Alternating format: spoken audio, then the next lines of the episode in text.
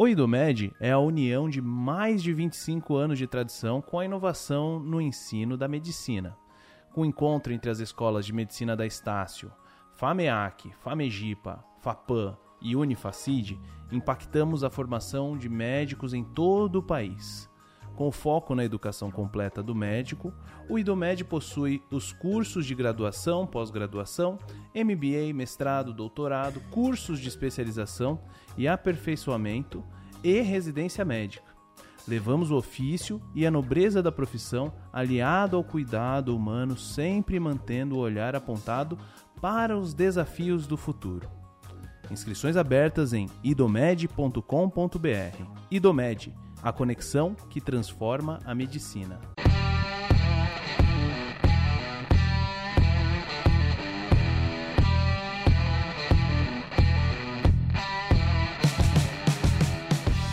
Fala galera, está no ar mais um episódio do Biomedcast. Sejam todos muito bem-vindos. Isso aí, estamos de volta aí com mais um episódio Biomedcast. É isso aí. Olha, e hoje é para reviver histórias de oito anos atrás. Oito anos, né? Olha só. Biomedcast número 4. Temos um participante aqui, um convidado que está hoje é especial, voltando à casa, né? Isso aí. E aí vamos ver o que, que aconteceu aí no tempo de duas graduações, ou um mestrado, um doutorado, Mais dois anos de especialização.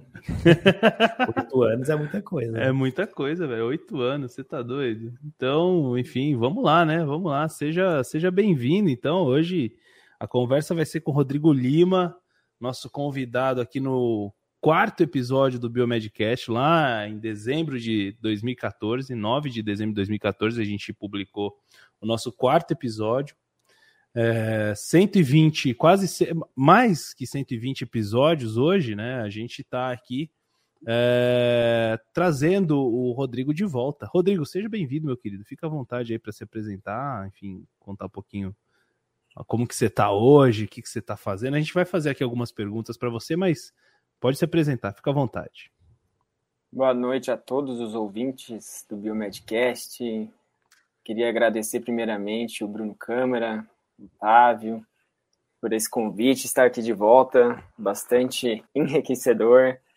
Então, estou muito feliz de estar aqui de volta com vocês. Espero contar um pouquinho da minha história, desde oito anos, né? Como vocês falaram, não, não é algo que algo trivial, né? Muita coisa aconteceu. A gente terminou a graduação, cada um percorreu seus caminhos profissionais e eu acho que eu tenho um pouquinho de experiência para contar para vocês a qualidade de biomédico, quais são as aventuras, os caminhos das pedras que os biomédicos podem percorrer. Show de bola, velho. Show de bola. Bom, então a gente vai fazer aqui um mini resumo, assim, né, do que eu consegui pegar lá no LinkedIn do Rodrigo. Se tiver alguma coisa errada aí, porque eu peguei tudo em inglês e traduzi para o português, mas vamos ver se está certo, né? Então, o Rodrigo, ele atualmente ele é biomédico, né, pela UNOeste, e ele fez a, a, parte, uma parte da graduação dele na Universidade de Chester, na Inglaterra, né, pelo programa Ciências Sem Fronteiras, que já não existe mais, né? Especialista em Ciências da Saúde na área de imunopatologia, mestre em pesquisa e desenvolvimento é, na área de concentração biotecnologia médica e doutorando atualmente em patologia, sendo que essas três formações são pela Unesp. E aí ele tem experiência né, com ostometria de fluxo e monitoramento do status imunológico de pacientes com HIV e atualmente é consultor técnico, técnico da Organização Pan-Americana da Saúde, OPAS, e é responsável pela administração da Rede Nacional de Laboratórios para contagem de linfócitos TCD4 e TCD8. É isso aí, Rodrigo. Pique, hein? É... Corretíssimo, Bruno. Parece, até, até fiquei ouvindo, será que sou eu mesmo? é. Parece um tantinho de coisa, né? A gente começa a lembrar de, um, de uma trilha, né? Em sequência de todos os passos chegamos até aqui, mas está certíssimo. É isso aí, Rodrigão. Pô, cara, em 2014 você estava lá na Inglaterra, né? O episódio, o tema do episódio número 4 do Biomedcast era biomedicina ao redor do mundo. A gente queria trazer é, convidados do mundo inteiro, pelo menos um depoimentinho, né? E você foi que participou efetivamente do, do episódio, junto com o Luiz, inclusive, né? E aí a gente acabou que é, construiu, né? A gente acaba construindo uma amizade, né? É, com, com, grande, com muitos dos entrevistados aqui. E de lá para cá, cara, lá naquela época você estava em Chester, né? Na, na, Universidade de Chester. Que me conta um pouquinho como que foi essa experiência sua fora do Brasil, lá na Inglaterra. Como que foi essa sua passagem aí né, nessa questão da, da, da sua formação mesmo internacional? Bom, Otávio, foi na verdade minha segunda experiência internacional né? Mas a primeira, em termos acadêmicos, a primeira experiência internacional foi ao terminar o high school em Minnesota, nos Estados Unidos. Mas aí em 2014 eu tive então a oportunidade de pleitear a bolsa pelo Ciências Sem Fronteiras na University of Chester. Cara, como biomédico, é, eu só posso citar que foi uma, uma experiência gratificante em todos os sentidos, né? No lado pessoal, todas os, todos os desafios de viver num país com uma cultura diferente, é, com um modo de ensino diferente e um modo de ensino em alto nível, né? ainda mais quando a gente fala em ciências é, biológicas, biomedicina, ou lá conhecido como Biomedical Science.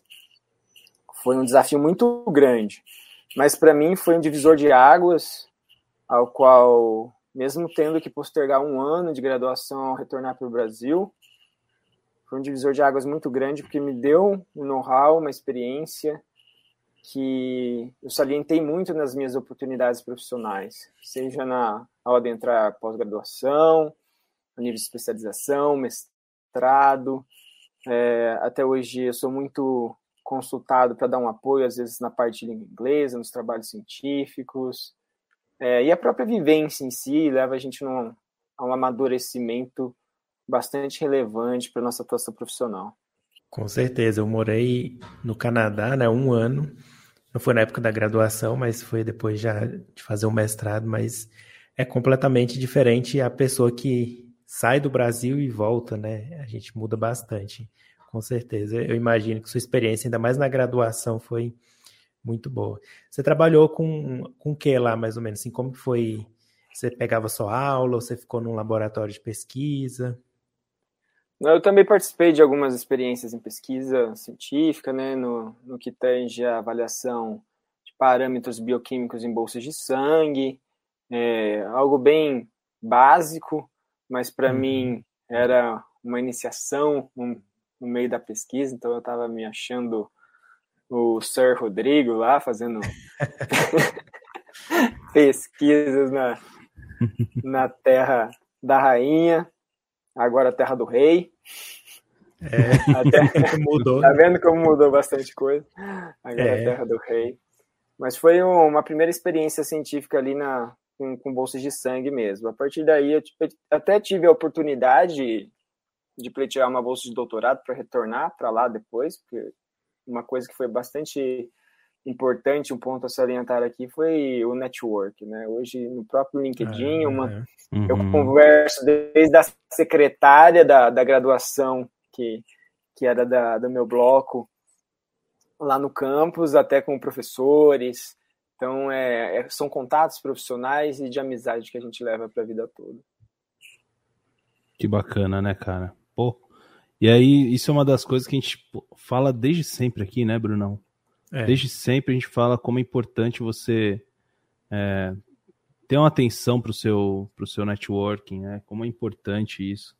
Imagina isso numa escala internacional, né, internacional. né? E é engraçado porque eu vivi, a gente vive isso na pele até hoje, né? Quando você vai para fora e as pessoas te conhecem lá, quando você volta para o Brasil, muitas portas ficam abertas, né? Então, assim, a Carol mesmo, antes de sair de lá, já tinha proposta para ela voltar e fazer o pós-doutorado dela lá. É, a gente não vai, mas se quisesse, tinha as portas abertas, né? Então, essa parte de networking lá, muitos brasileiros no centro de pesquisa que ela estava lá, que eu também trabalhei, né?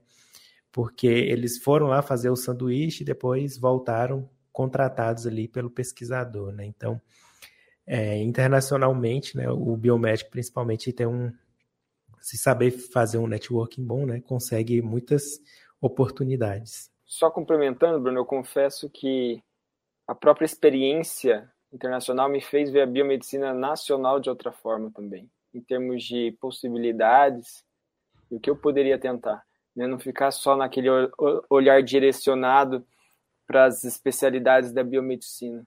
Então, isso contribuiu bastante para ter um, um olhar mais, mais holístico sobre a nossa, uhum. sobre a nossa classe. Com certeza, imagino que deve ter mudado bastante. O que, né? que, o que, que mudou, assim, no seu, seu ponto de vista? Ah, em, em termos. Lá na, na Europa, a gente já tinha contato com, é, com organismos internacionais, né? Então, eu já ouvia falar de WHO, a WHO, a OMS, que hoje eu sou contratado pela OPAS, que é um, braço da OMS no Brasil. Então, já tinha ouvido falar desses nomes, que eram nomes distantes para mim eu jamais imaginei que eu poderia estar interagindo profissionalmente com órgão, órgãos renomados desse, desse calibre, né, ainda mais em um começo de carreira. Mas foi a partir daí que eu fui é, entendendo mais o dinamismo da ciência em si, não somente da, da biomedicina propriamente dita. Uhum. Que bacana, velho. Que bacana. Bom, bom e aí, né, passando algum tempo, né, você voltou para o Brasil, lá da Inglaterra, terminou sua graduação aí com um pouquinho depois né, da turma que você entrou, mas concluiu e aí você foi fazer uma especialização trabalhando com citometria de fluxo e HIV. Conta pra gente como é que foi um pouquinho dessa sua experiência. Então, Bruno, terminei a graduação, né? E aí, como todo biomédico ansioso por mais conhecimento, já prestei dois processos seletivos, que foi concomitantemente a especialização, que estava dentro de um contexto de programa de aprimoramento profissional, ao qual uhum. te conferia também o título de especialização. E, paralelamente, eu também uh, fui aprovado no, no, programa de mestrado, tanto na modalidade profissional. E, na época, como eu não tinha, não havia bolsas para modalidade profissional, eu aproveitei do ano de aprimoramento profissional com a bolsa desse programa para subsidiar a minha estadia em Botucatu, lá na Unesp, né, no centro do estado de São Paulo. Uhum. Já no segundo ano foi um ano mais difícil, porque eu já não tinha mais bolsa, né? Mas a gente foi tocando ali conforme dava. Em relação à minha função lá, eu, eu, eu aprendi muito, atuei muito com monitoramento né, de, de pacientes vivendo com, de pessoas vivendo com HIV AIDS, no que tange a contagem de linfócitos TCD4. É, uma vez que o laboratório lá, ele, ele já fazia parte da rede nacional de contagem de linfócito TCD4, que é hoje o, a rede que eu sou ponto focal aqui no Ministério da Saúde. Então eu aprendi desde a parte de, básica de citometria, o que era citometria, qual que era a relevância dessa contagem de CD4 para o monitoramento clínico daqueles pacientes vivendo com HIV, é, qual era a relevância para o momento de diagnóstico, quais são, quais eram os outros exames complementares para esse paciente, e também outras doenças, como por exemplo imunofenotipagens, né, que é uma das técnicas principais citometria de fluxo para outros agravos, como hepatite C, né, é, outras imunodeficiências primárias também. Então, um rol bastante diverso ali de, de técnicas e agravos para a gente estudar e se aperfeiçoar. Que legal, cara. E então você você teve bolsa no primeiro ano, no segundo ano você não teve bolsa. Você dependendo dos seus tive. pais aí para poder. Aju tive ajuda dos pais, saía dando aula de inglês para dar um, um apoio financeiro, um complemento. A gente comia no, no bandejão de um real. Passamos é por tudo aí, é. toda, toda a escala de construção. Do, é importante deixar isso claro. Exato, é. não, não há bônus sem ônus, não. O caminho é, é, é. árduo para todos deixar claro pro, pro nosso ouvinte, né? Independente da carreira, né? Independente da carreira, não tem bônus sem ônus. Exatamente Exato. isso que você disse. Ótimo, cara. E, e, conta pra gente aí, com que que você trabalhou, então, no seu mestrado, especificamente? Foi o mestrado profissional que você, você Já fez. Foi, foi tudo Prof... junto, isso? Profissional. A especialização e o mestrado profissional. Mas a especialização, que era o aprimoramento, tinha duração de um ano. E o mestrado, né, dois anos, assim como uhum. o acadêmico. É só para deixar Entendi. claro. Então, pro... É, o mestrado você não tinha bolsa, mas na especialização, como era uma, uma espécie de uma, uma residência, que você tem uma formação é, em, campo, que você recebe uma bolsa, né? é isso, né? Você, você, você tocou isso, os dois é, juntos. É uma formação em trabalho, né? Então você está ali uhum. fazendo parte do serviço, estudando, tem submissão de TCC, como se fosse uma especialização. É igualzinho residência, igualzinho residência, né? É. Formação Exato. em serviço, né? Exato. Só que inserido dentro de um programa vinculado ao SUS. E em menos tempo também, né? Em menos é um tempo. ano só. Aí você estava falando que fez então um mestrado profissional, né? Não foi o e, acadêmico. Isso, era isso que eu ia falar. Só para deixar claro para o ouvinte, né, que hoje cada vez mais se fala de programas profissionais a nível stricto senso, né? Começando, começou-se com os programas de mestrado, depois agora mais recentemente com os de doutorado. É diferente dos programas acadêmicos que trabalham mais com a ciência básica em si, os programas profissionais eles já apresentam um foco mais diferenciado para aplicação na prática, né? seja para o desenvolvimento de novos produtos, de serviços, que você possa já aplicar diretamente aquela ciência é, aplicada. Uhum. E aí, no caso, no meu mestrado, que você havia perguntado, eu trabalhei uh, com o desenvolvimento de biomarcadores séricos para a predição de lesões hepáticas no contexto da hepatite C. Então, resumindo de forma geral, o exame padrão ouro para o estadiamento da fibrose hepática no fígado, ele é a biópsia hepática, né? Um, um exame altamente invasivo, é, de alto custo, com alta varia, varia, variabilidade entre os observadores. Então, é um, é um uhum. método não trivial que, que não dá para se ficar executando a todo momento. Então, qual era a ideia? Criar um método não invasivo que você poderia estadiar essas lesões fibróticas com marcadores que a gente tem no sangue, né? E aí, através de abordagens por machine learning, a gente uh, construiu alguns modelos com, com performance relevante para estar, tá, assim, não substituindo em si a biópsia hepática, porque ela ainda continua a ser o padrão ouro, mas talvez de reduzir a frequência desse, desse exame e complementar também com outras alternativas diagnósticas. Né? Já lembrando que já há outros marcadores, mas é, a abordagem de machine learning, machine learning em si nesse, nesse contexto é algo ainda pouco, não tanto explorado em si. Olha só, hein? Pô, que da hora, hein, meu? Bela contribuição para a ciência, né, cara? É, pô, já pensou? Conseguir é, criar um estadiamento através de exame. Exame é de quase sangue, né? uma né? biópsia líquida, né? Assim, o, conceitualmente falando. Mas as técnicas eu acho que variam, né? Vão, diferenciam, mas é bastante interessante, né?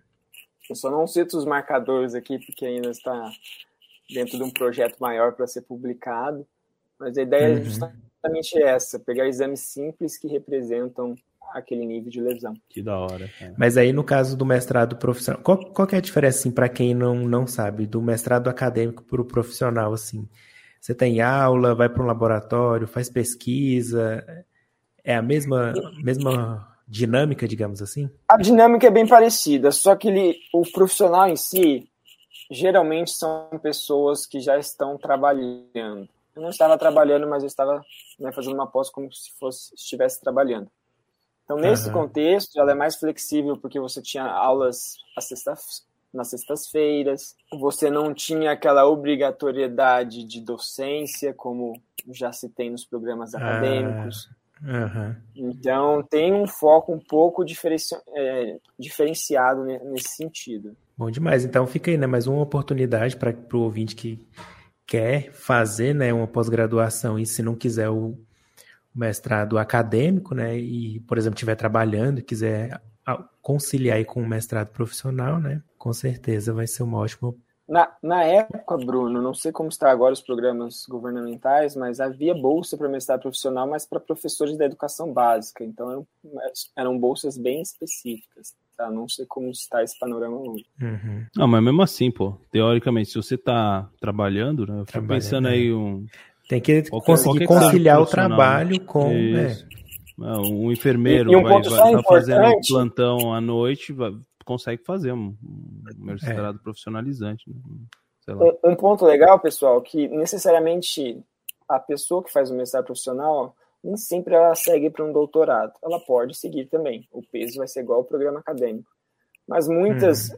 Precisam de uma capacitação mais técnica e por isso eles procuram um mestrado profissional, mas depois voltam para os seus cargos de diretoria, chefia, mas com nível de qualificação maior. Então, também esse é um uhum. dos objetivos dos programas profissionais. Que da hora, cara. Muito bom. Aí você saiu do mestrado e foi pro doutorado, né? Aí acabou o mestrado. Você deu, você deu um tempinho, né? O bicho pegou, né? O bicho pegou porque Aí o dinheiro tá acabando, os pais falam, e aí, né? Como é que fica? Vai trabalhar? Não vai? Aí a gente saía distribuindo. Você só vai para faculdade? Não vai trabalhar? É, é mais, mais ou menos isso. Não, isso eu não posso negar, não. Eu, sempre tive um apoio incondicionável dos meus pais. Os pais da Carol, da Carol até hoje pergunta assim, e aí minha filha, até hoje você está indo para a faculdade como se ela estivesse indo para graduação, né? Ela está terminando o doutorado e eles acham que, tipo assim, ah, a faculdade é faculdade, né? E aí, quanto que você vai trabalhar? Foi para o Canadá, sacanagem. voltou, publicou, sei lá, uns 10 artigos já e ainda está tá na faculdade, né? aí eu, eu terminei o mestrado, pessoal, queria procurar emprego. Doutorado não era a primeira opção, sendo bem sincero com vocês, porque eu nunca via o doutorado em si como algo imprescindível, mas algo como algo importante, eu já queria ter alguma fonte de renda. Mas, contudo, porém, não rolou, né? Não rolou, a gente recebeu alguns nãos, é, vários nãos, tenta aqui, tenta ali, estima dar uma caída, mas aí você fala. Um dia me falaram a seguinte frase: uma vez que você entra na pós, você nunca mais sai dela. Eu, eu, eu pretendo parar no doutorado, viu? Vou ser bem sincero com vocês. Mas aí, diante da oportunidade, já estava na, ainda na academia, processo seletivo aberto, bolsa disponível. Como é aquela geração hoje em dia a gente se fala cringe, né? Com os boletos para pagar. Eu, pagar. Assim, eu, eu, eu, eu, preciso do, da, da bolsa, sim. Então vamos encarar o doutorado com a fé e com a coragem. E fui. Prestei, estudei, deu certo. Entrei. Isso há quatro aí anos o, atrás? Aí o doutorado já é acadêmico, né? Acadêmico. Aí o doutorado já mudou de escopo, era um doutorado acadêmico, porque eu precisava da bolsa, e eu não poderia, como eu não tinha emprego, ficar quatro anos dependente dos meus pais, e, e, e tinha essa bolsa, no, no, caso era a bolsa do CNPq. Uhum. E no primeiro ano do doutorado, aqui vai uma dica para os ouvintes, Geralmente a pessoa entra no doutorado e fala assim: tenho quatro anos para desenvolver meus estudos, tenho tempo à beça, posso fazer as disciplinas com tempo, né? Não vou me apressar. Mas eu, por, por livre, espontânea vontade, resolvi já querer. Eu sempre tive uma característica de ser muito ansioso, então falei assim: já quero eliminar esses créditos logo. Tive a sorte de conseguir aproveitar os créditos do mestrado. E aí, todos os créditos do doutorado em si de disciplinas eu consegui matar no primeiro ano. Eliminei. Nossa, aí foi bom demais, hein? Só que aí que entra a, a grande jogada, né? Num, em uma, a, a minha mentora, a doutora Marjorie, numa das reuniões com o Ministério da Saúde, né, ela na qualidade de responsável técnica, sempre tinha um contato muito grande com o Ministério, ela queria apresentar o, a, os resultados da minha dissertação, né? Talvez para ser aplicado isso no SUS, qual que era a perspectiva, até para é, aplicação de mais estudos nesse campo. E daí foi o meu primeiro, o meu primeiro contato, não. O segundo contato, porque durante o próprio mestrado eu já havia sido triado pelo Ministério para uma vaga, mas eu não tinha sido selecionado. E aí, outra dica para vocês: eu já tinha recebido um não também. Mas a a cabeça continuou firme. E aí, nessa oportunidade em si de demonstrar os resultados da minha dissertação é, durante o primeiro ano do doutorado para o Ministério, eu acabei me deparando numa reunião com pessoas que viriam a ser a minha equipe de hoje.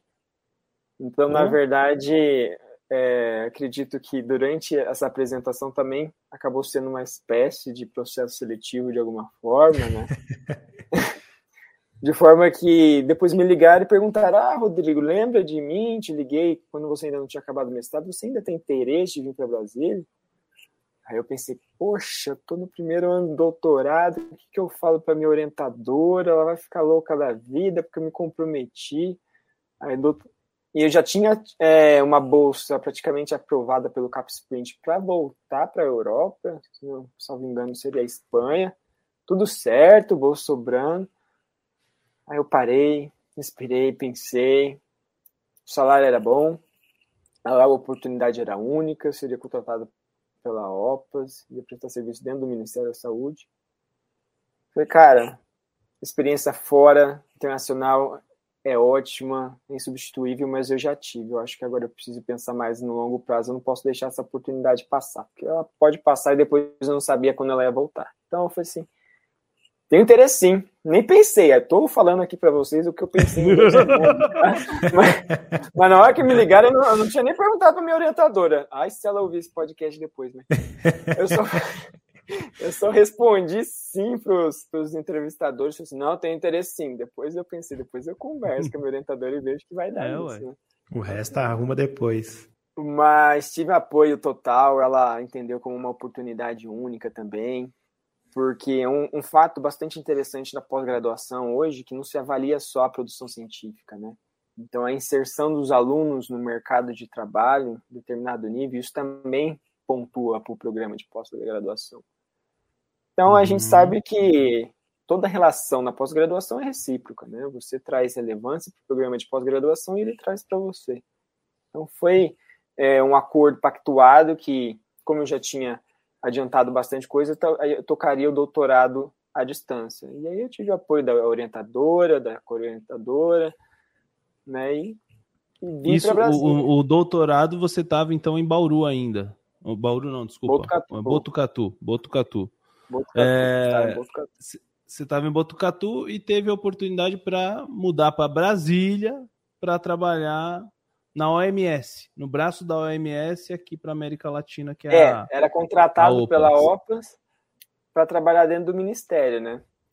Uhum. E aí, vou ser sincero, o que, que eu ia fazer aqui no ministério? Eu não sabia. Eu sabia que ia trabalhar com gestão, mas eu não sabia o que eu ia fazer. Sabe Olha o que eu só. fiz? Continuei no processo seletivo. Um dia que o entrevistador falou assim: Olha, você foi selecionado, você topa vir para Brasília, preciso de você. Era mais ou menos dezembro, assim, preciso de você aqui em fevereiro, um mês antes do apocalipse da, da Covid, fevereiro de 2020. Falei, não, fevereiro estarei Caramba. aí. Juntei minha mala e cuia, enchi meu carro de roupa, que nem um, aqueles carros de desenho, assim, com tudo quanto é coisa em cima, não dava nem para ver o, o vidro de trás, cadeira livre, cueca, camisa, calça e partiu Cerrado. Brasília. Partiu Centro-Oeste. E, e, e, e, vem cá, nessa época, então assim, graças a, a, ter antecipado todas as matérias, você conseguiu até uma moral com a sua orientadora para você poder falar, para ela poder falar para você, ah, não, vai, mano, você tá de boa, né? Você conseguiu antecipar bastante coisa, né? E outra, é, pra, pra, foi muito, isso deve ter sido muito bem visto também, né? É, e, e, e, vem cá, e nessa época você morava com seus pais ainda, saiu da casa dos seus pais, foi direto para Brasília, é isso? Não, eu, mora, eu não morava com meus pais, meu, minha família mora em Presidente Prudente. Ah, né, tá. Eu morava em Botucatu mesmo. Entendi. Desde do, da, da época da especialização. Entendi. Você voltou lá da Inglaterra, foi direto para Botucatu para fazer especialização, ficou em Botucatu? Não, Fiquei um ano ainda, em, em um, dois anos, um ano e meio mais ou menos, em Presidente Prudente, terminei a graduação, prestei processo seletivo aí. Ah, você teve que terminar, é verdade, tá certo. Isso. E aí foi para Brasília, de Malicuia, sozinho. Aí, só antes de da gente essa sua viagem para Brasília, essa parte do seu doutorado, é, sua linha de pesquisa tem a ver com o que você foi trabalhar lá na OPAS ou não? Não, não. Na verdade, o meu, o meu doutorado em si ele mudou que nem o tempo muda aqui em Brasília. Umas três vezes. eu comecei o um projeto com Zika, porque era a moda do momento, né? Aí depois não deu certo por problemas com reagentes e tudo mais. E aí eu fui, veio a Covid, vamos fazer sobre Covid. Covid é moda agora. E aí deu problema também com relação ao acesso de dados e tudo mais. E aí eu acabei hoje com um projeto um pouco, um pouco não, bastante similar à linha de pesquisa minha do mestrado, só que fora do contexto das hepatites virais. Aí no caso da doença gordurosa hepática não alcoólica, mas também com, com a intenção de desenvolver biomarcadores que possam predizer a lesão hepática, só que no contexto desse agravo. Para estadiamento também de, da, no caso da, da, da hepatite. No né? caso também de fibrose, lesão de esteatohepatite, aí já são já é um pouquinho mais complexo, né, os tipos de lesões. Uhum. Que legal, cara. Que show, hein?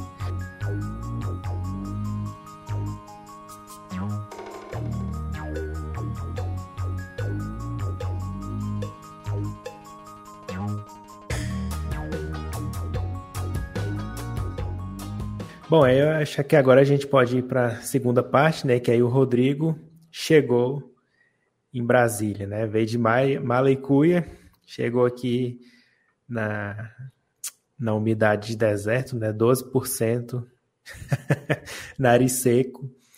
Nariz e aí conta para a né? gente então, é, o que que é primeiro de tudo assim, para quem nunca ouviu falar ou não sabe, né? o que que é essa Organização Pan-Americana da Saúde?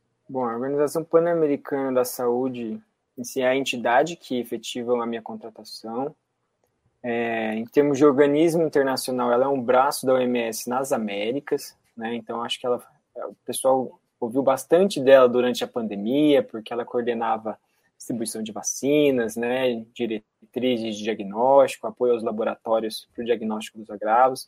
Então, ela atua bastante em parceria com os órgãos nacionais dos países que são associados a ela no combate uhum. dessas doenças. Ah, Quem que é associado caso, da, nesse... da, da, da, OPAS aqui na, na América? Todo, não são todos os países. E a, a, maioria dos países da América Latina não são todos, mas os principais, podemos citar Estados Unidos, né? Canadá. Ah, então México. não é só América Latina. É a não, América as inteira. Américas. As Américas. Pan-americano, né, Otávio? Ah, é Todas as. Pan-americana, é verdade. A sede é, é, é, em Washington. Ah, que legal, Isso. cara. Você chegou aí para Washington? Não, não. Queria. Bem que eu não. queria que meu pagamento fosse em dólares também. É, é bom receber em dólares. É, gente bom, né? subir devagarzinho. Devagarzinho. Tá certo, tá certo. Mas então, é, só me tira uma dúvida. Essa, essa a OPAS, a OMS, assim, o, o dinheiro que ela vem é de quê? Assim, os governos que colocam, tipo um fundo que vai para lá, alguma Exato, coisa nesse sentido? São projetos, né, que são direcionados para determinadas linhas em termos de saúde pública e que uhum. vai sendo redistribuído para os órgãos competentes naqueles países. Então, no caso, eu atuo dentro do Departamento de Doenças Crônicas e Infecções Sexualmente Transmissíveis, o DCCI, que é vinculado à Secretaria de Vigilância em Saúde. Então, existe não só no meu departamento essas ações, mas em todo o Ministério da Saúde. Ah, legal. Que legal, cara. Então, basicamente, quem, quem sustenta é, a OPAS e, e, a OMS são os países que são membros desse, dessas organizações. É, Entendi. em tese é isso.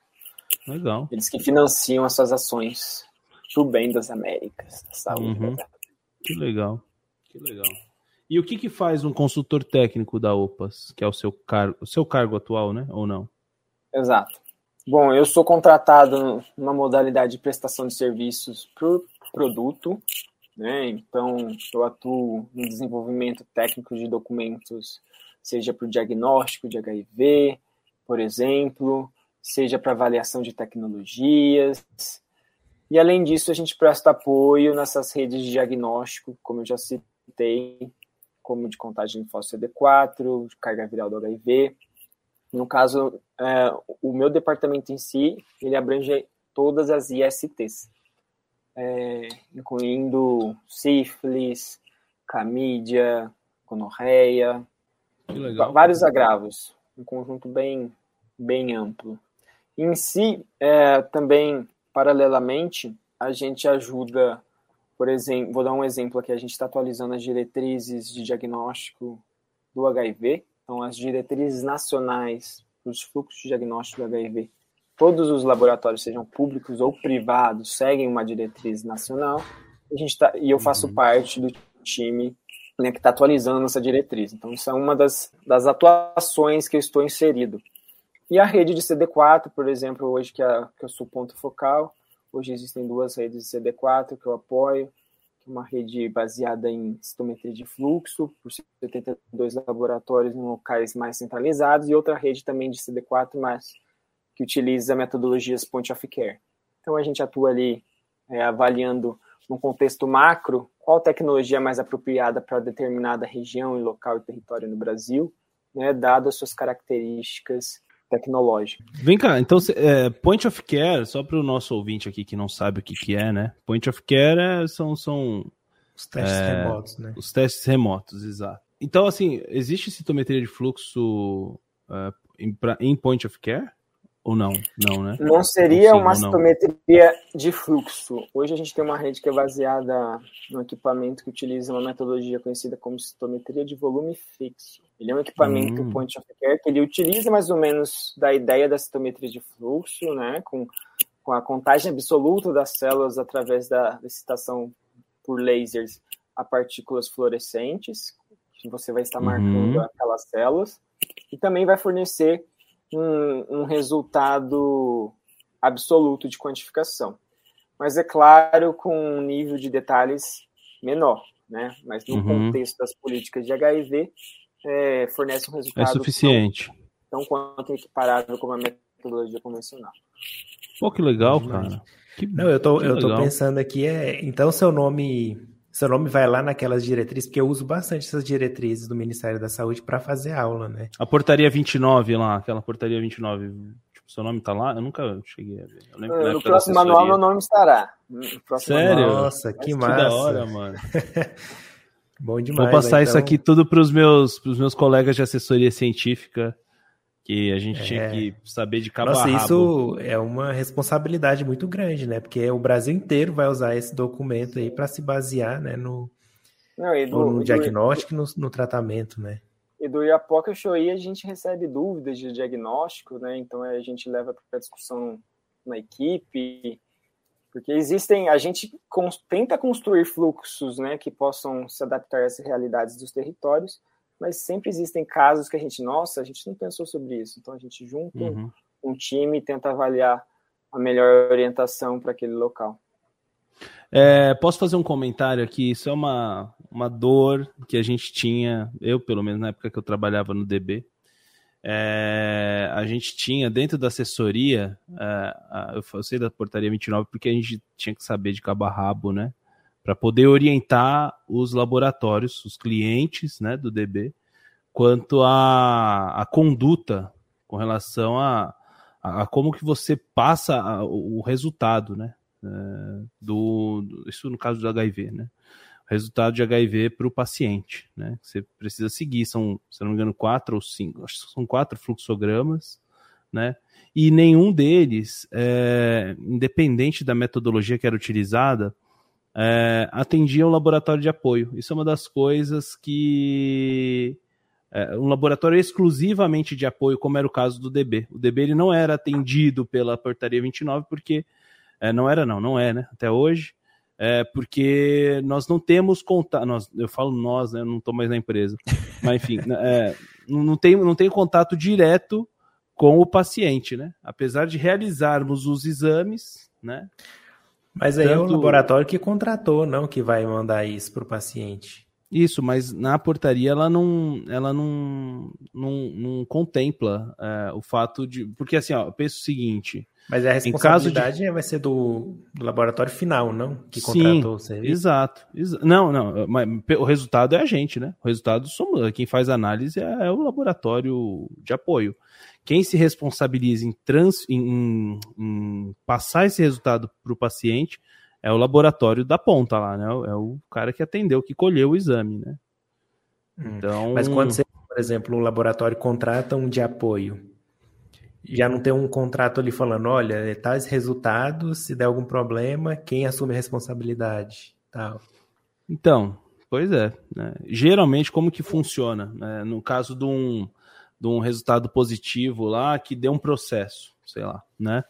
É, deu um resultado positivo, o laboratório acabou entregando uh, o, resultado direto para o paciente sem antes uh, fazer um confirmatório, sem antes seguir um dos fluxogramas, ou seja por, por Western blot, ou seja por né, técnicas de biologia molecular, né? É, entregou lá um resultado, um, um teste caramba, quimiluminescência. É, não, não, não imunocromatografia. O DB faz quimiluminescência e, e eletroquímio, né? Mas uhum. que seja, de quarta geração. É, que seja, é, independente. Né? Mas liberou lá o resultado do HIV, eu não lembro quanto que era o cutoff, mas eu acho que era até 50, alguma coisa assim. É, o, o cutoff eu acho que era 1, né? Só que aí dava um resultado positivo baixo, reagente baixo. E aí o laboratório liberava esse resultado acidentalmente para o paciente, o paciente ia lá e processava o laboratório falando que ele estava com HIV, né? Só que ele não estava, ou, ou aí... tava, não estava, entendeu? Então. É, é mentiu quem liberou. o, o próprio manual ele cita várias condições que, pode, que pode ocorrer em resultados falsos reagentes ou falsos não reagentes. Isso é, isso Exato. é importante. E nesse contexto também você fala de terceirização dos laboratórios, é, não somente a portaria em si, mas também a gente está em fase de atualização, a Anvisa está, né? A gente apoia.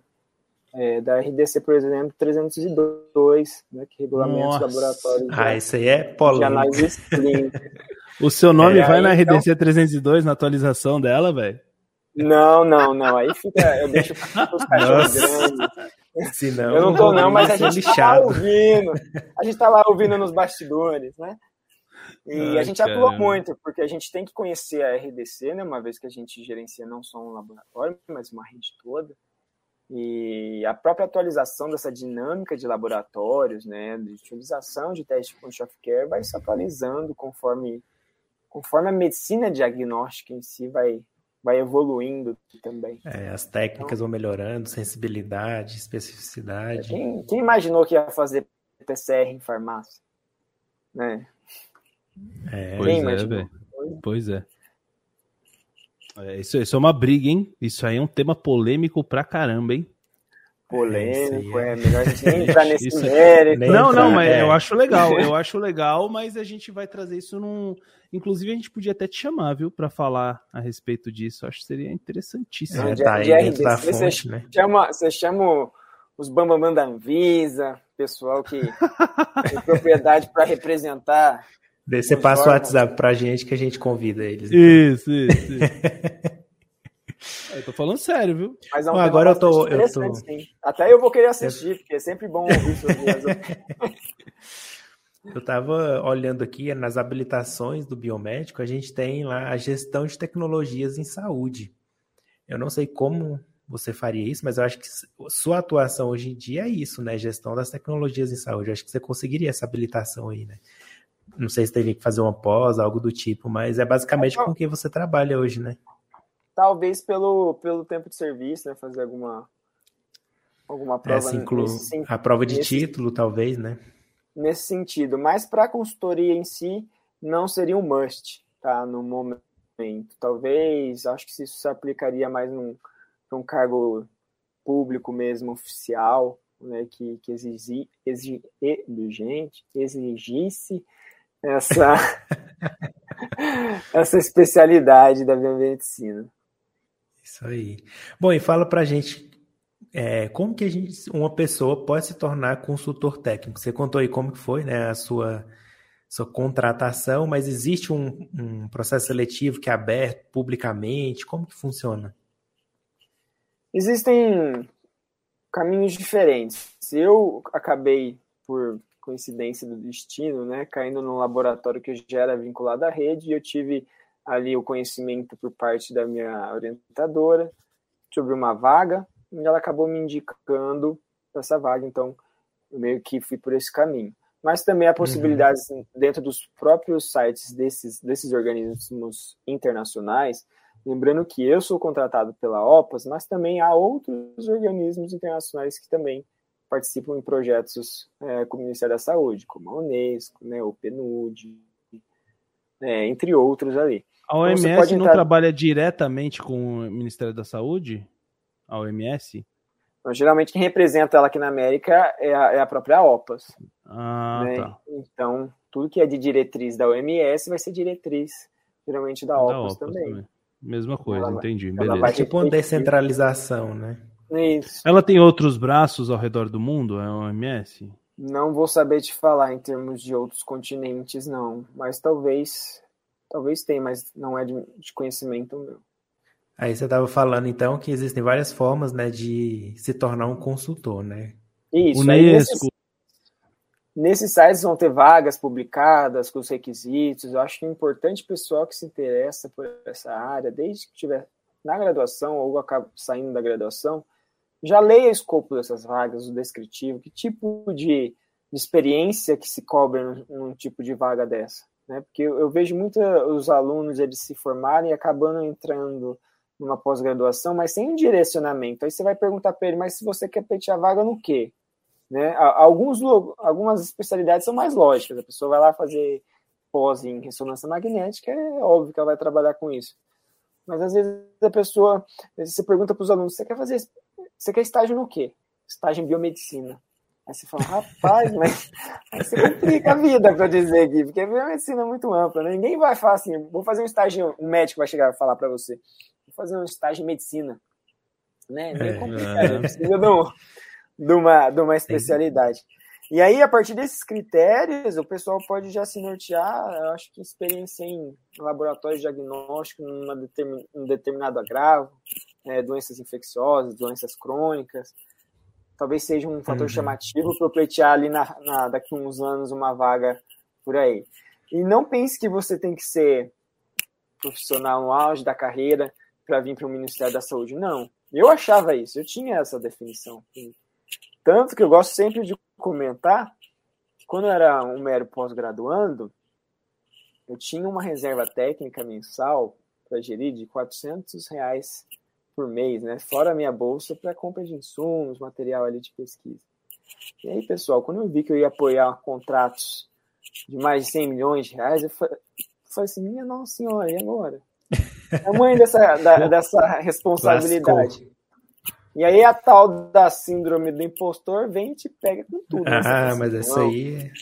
É fui, fui escolhido, o pessoal viu alguma coisa errada comigo, alguém tomou alguma coisa na hora que me selecionou. Mas aí você vai crescendo na diversidade, vendo, olha, eu estou em começo de carreira, mas eu fiz uma boa graduação, fiz uma pós-graduação legal, e eu tenho o que contribuir. E, e o Ministério foi uma escola muito foi e está sendo uma escola gigantesca para mim. Às vezes a gente acha que só aprende na, na academia, na pós, mas não. Vivenciar um ambiente desse, se você tiver até uma oportunidade de, estar, de estagiar, né, numa das áreas do Ministério, eu acho muito válido. Isso aí, então fica a dica aí para os ouvintes, né, que almejam essa parte, é, trabalhar mais a esse nível, né, de Ministério da Saúde aí, né, ou em alguma secretaria de saúde, né, Existem essas possibilidades, né? Não é só o concurso público, né? E aí esse cargo de consultor técnico é tipo assim, tem salário, é como se fosse é um emprego. É um CLT? Não, não, não é um CLT. Não é um CLT. É um contrato, é um contrato anual que, como eu já disse anteriormente, na modalidade de produto. Então, o que efetiva o seu pagamento é a entrega desses produtos que nada mais são documentos técnicos com temas específicos. Então, para quem já viveu de bolsa, por exemplo, trimestral, não é algo tão difícil, porque você acaba recebendo um montante acumulado a cada três meses. Você não uhum. vai ter aquele uhum. recebimento mensal. Né? Então, já exige ali um planejamento financeiro mais assertivo, de modo que você não chega e saia gastando. Assim, nossa, quanta grana, pô tô ganhando salário do presidente. Aí depois você fala assim, como é que eu pago o aluguel mês que vem? compra um carro, iPhone, compra uma casa no outro mês. Agora. Vende é... tudo para pagar as contas. Exato, exato. Então, não é um CLT, mas te, que, que te tipo de benefício que te traz? Por exemplo, ou, ou é, só, é só o salário é só o salário que você recebe? Ou você recebe um vale transporte, um vale refeição, alguma coisa assim? Não, não há. Se você quiser é... abrir isso, tá? É, não tem problema, não. Não, não, não há bonificações assim como trabalhos formais, mas o que eu posso dizer é, em comparação aos trabalhos CLTs, para um começo de carreira, vai te pagar salários que você não imaginou que te pagariam. Então, Entendi. vão te pagar salários que, no nível ali de empregabilidade, seria equivalente ao pleno para sênior. Uhum. Se a gente for comparar o salário base do biomédico, é algo muito além do que você imaginar, imaginou que você começaria ganhando no começo de carreira. Então, vale a pena nesse sentido. Financeiramente, é bastante relevante. Entendi. Você, na... você consegue se manter tranquilamente é, em Brasília, que é uma cidade cara. É, Brasília é, tem que. Né?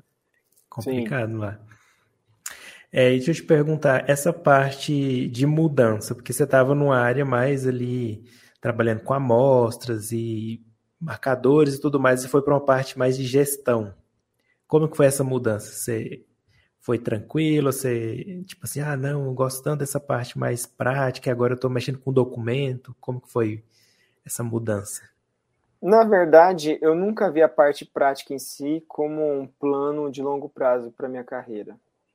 É, uhum. Minha própria mentora, ela identificava que eu tinha um perfil um pouco diferente, eu gostava mais da discussão, discutir né, assuntos voltados à política, de saúde. Então, entrar na gestão não foi algo planejado, mas foi algo bem-vindo. No sentido de eu não gostar de sempre, não ter muita afinidade com uma rotina sempre um pouco previsível, de estar lá executando todas as amostras no mesmo dia. Então, de, a possibilidade de adentrar um universo que eu poderia estar é, do lado de atores renomados nas políticas de saúde do país, nossa, aquilo me abriu a, deixou minha felicidade lá nas alturas. Eu vou citar um exemplo, por exemplo, uhum. na primeira semana que eu estive no ministério, na primeira reunião que eu entrei, eu entrei é, o, nada mais do foi que... de terno? Tava de camisa, tava sócio esporte, né? Eu falei, vou sentir a pegada daqui. E, e aí nada mais estava o Dr. Ricardo Dias, né? Uma das figuras renomadas ali no, no tratamento do, de pessoas vivendo com HIV AIDS, e um das, uma das pessoas que estão desenvolvendo aí abordagens que buscam a cura, né? A cura é, técnica ali do, do HIV. E aí, nas perguntas, assim, ele perguntando, ah, o que, que você acha disso aqui, desses resultados? Eu meio que congelei, eu falei assim, pelo amor de Deus, o cara tá perguntando para mim, vai ser pegadinha do Faustão aqui, né? Porque eu eu falei assim, Você só queria ficar ali invisível vendo. Dei uma coçada tudo. na cabeça, eu falei assim: concordo com o senhor. então é só. muito disso, sabe? A gente vai é, vivendo muito nesse ambiente de grandes atores e figuras no, no nosso país que a gente vai se acostumando e uma hora a gente vai se espelhando neles, a nossa evolução. Isso é muito bacana. Você teve contato com algum ministro já? Diretamente? É. é. Diretamente não, mas a gente encontra no elevador, né? A secretária, ministro, ou às vezes a gente está lá na nossa equipe, final do ano, alguém fala assim, demanda do ministro chegou, todo mundo já arrepia o cabelo, fala assim, ai meu Deus do céu. Porque tem uma coisa, você é terceirizado, né? Você fala assim, se eu, faz, se eu fazer xixi fora do pinico aqui, é minha cabeça na bandeja. Então faz o negócio certo. É. E quando Mas... você sai de casa, você vai para onde lá em Brasília? Para o prédio do Ministério da Saúde? É seu local de trabalho? Eu não fico diretamente na esplanada dos ministérios, eu fico em outro prédio do ministério, né, que até particularmente eu prefiro, que é um prédio até mais novo, mas é bem perto ali da, da, da esplanada, e tem uhum. outras áreas também do ministério nele. Que legal, cara. Que legal. E, cara, eu quero saber um pouco. a gente tinha até outras perguntas aqui, mas eu quero saber um pouco mais desse bastidor, cara. É porque, assim, ó, é, o que, que eu fico imaginando?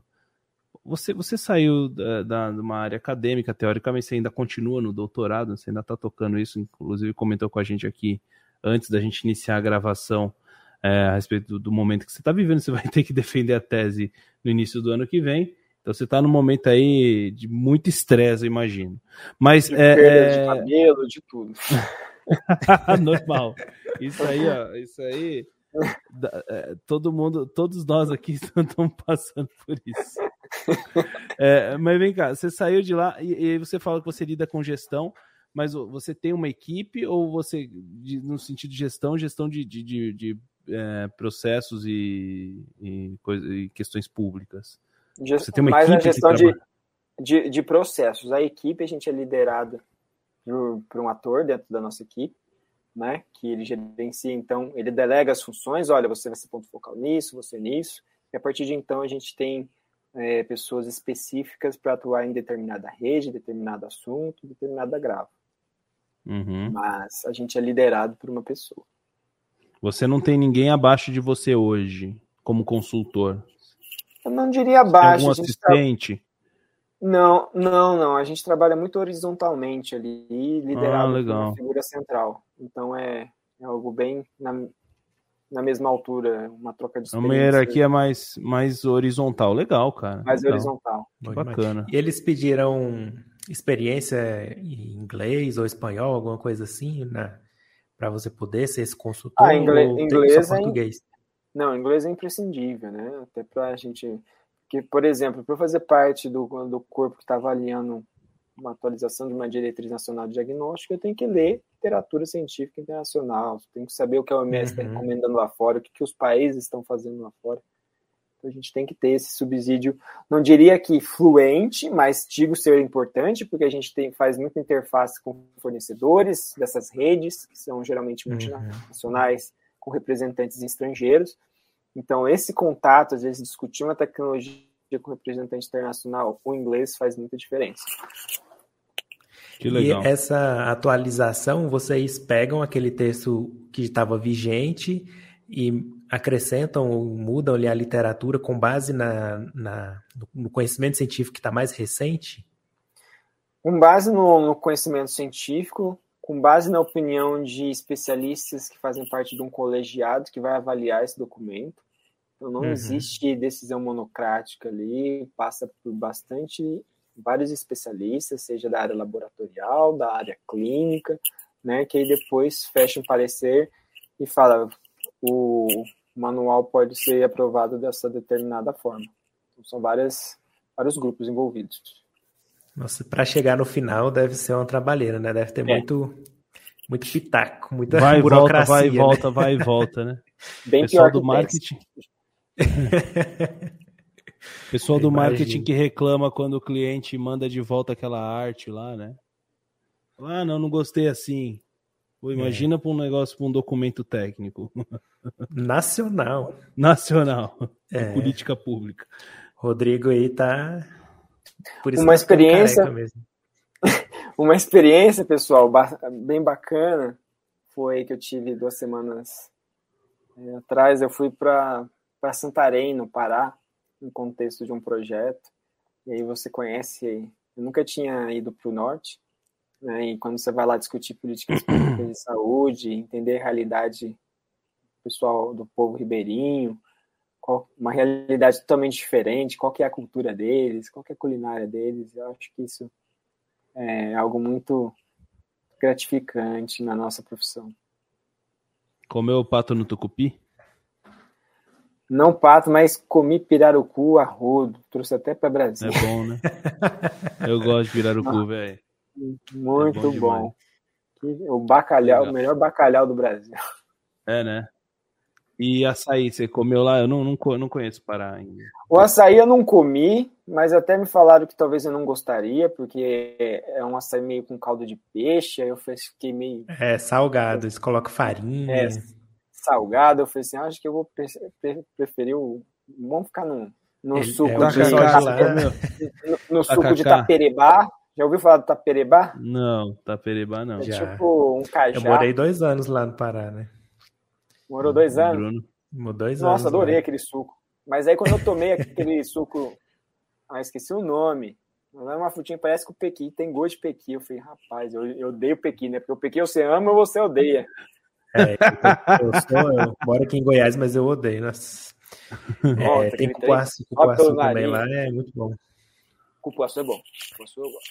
Cupuaçu eu gosto também. Bom, então, para a gente ir para o final já, né? Conta para a gente mais assim, como que é essa rede nacional de laboratórios que você está coordenando aí nessa parte de contagem de linfócitos TCD4, TCD8? Então, Bruno, no, no, o apoio da nossa, como ponto focal, que, quais são ações né, que, que eu contribuo junto, a, junto à equipe e monitoramento dessa rede? Discussões com os fornecedores, né, com as empresas fornecedoras, monitoramento de intercorrências, é, conversas diretamente com os territórios para saber quais são as dificuldades, se o equipamento está tendo problema, se não está, se está tendo problema de um determinado diagnóstico ali, se está tendo problema com infraestruturas é, locais na, naquele, naquele laboratório. Às vezes a gente tem que entrar em contato com as coordenações estaduais, municipais, lembrando que o SUS é tripartite, então essa articulação é bastante importante no que diz respeito uhum. ao SUS. E, e outro, os laboratórios são, são os LACENS? São os, la, os LACENS estão inclusos, mas também há uhum. outros laboratórios. E aí, no contexto da rede Point of Care, a gente já, o Ministério apresentou como objetivo descentralizar, então, locais que exigem, que dispõem de menos infraestrutura laboratorial, é, em, em, locais mais descentralizados. Então, citar, por exemplo, Santarém, né, uhum. Parintins, no Amazonas, por exemplo, é, lá Laranjal do Jari, no Amapá, então cidades com logísticas mais complexas, né, Coari, no Amazonas, e a partir de então a gente tenta apoiar os territórios com fluxos, né, sugerir para eles quais são os fluxos de coleta, o que eles podem fazer, qual que é o tempo recomendado para você retornar o resultado paciente, uhum. o que, que isso pode trazer de ganho para disparar uma conduta terapêutica, por exemplo. Legal. Dentre as regiões, você acha que a norte é a que tem mais desafios em relação a esse diagnóstico? Dada a geografia, logística e o tamanho do, da extensão territorial, eu diria que sim. Né? Há também bastante dificuldade com a região nordeste, mas quando você sobrevoa, quando aquela Amazônia ali, você vê como é que chegam o ribeirinho que às vezes tem que alugar um cavalo, ele tem que alugar um barco, alugar uma canoa para chegar lá numa, numa cidade de referência, município de referência, para fazer todas as testagens dele. Então é uma logística bem complicada. E aí a, a escolha da metodologia certa para você evitar a perda de segmento no monitoramento desse paciente é bastante imprescindível. É, é, eu fico pensando, né? Porque assim, ó, é, para você ter, mesmo com a, o auxílio do Point of Care, né? Do, do tal POF, é, é, POC, né? POC, o pessoal fala bastante. PLC, uh -huh. é, Agora é PLCT é. que eles falam, né? Point of Care PLCT. Test. Ah, Point of Care Test, é, tá certo. É, mesmo você ter, como é que é feito? Se você não tem o profissional lá para fazer, sei lá, o controle de qualidade, né, velho? Daquele equipamento, enfim. É, é algo que é muito é... discutido. Algo que é muito discutido em, em, quando se fala em point of care hoje é na qualidade, né? Uhum. Inclusive, por exemplo, hoje no webinar até citei, é, um dos gargalos que a gente fala dizendo CD4 é a viabilidade da amostra. Então, alguns parceiros do Ministério estão, por exemplo, desenvolvendo soluções para aumentar, soluções preservantes para aumentar a viabilidade dessa amostra. Então, uhum. isso agrega bastante para para flexibilizar essas coletas. Uhum. É, importante.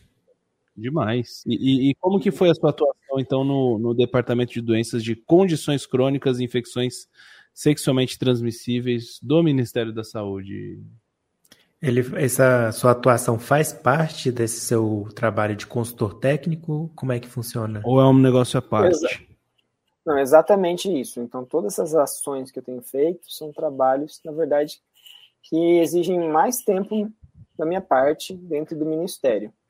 Os produtos são tão importantes quanto, mas não são atividades que eu estou fazendo na maior parte do tempo. São atividades que vão mediar o meu pagamento, só que há essas outro, esse outro conjunto de atividades que a gente está mais envolvido no dia a dia enquanto consultor. Isso tudo no âmbito do DCCI, do Departamento de Doenças de Condições Crônicas e STs.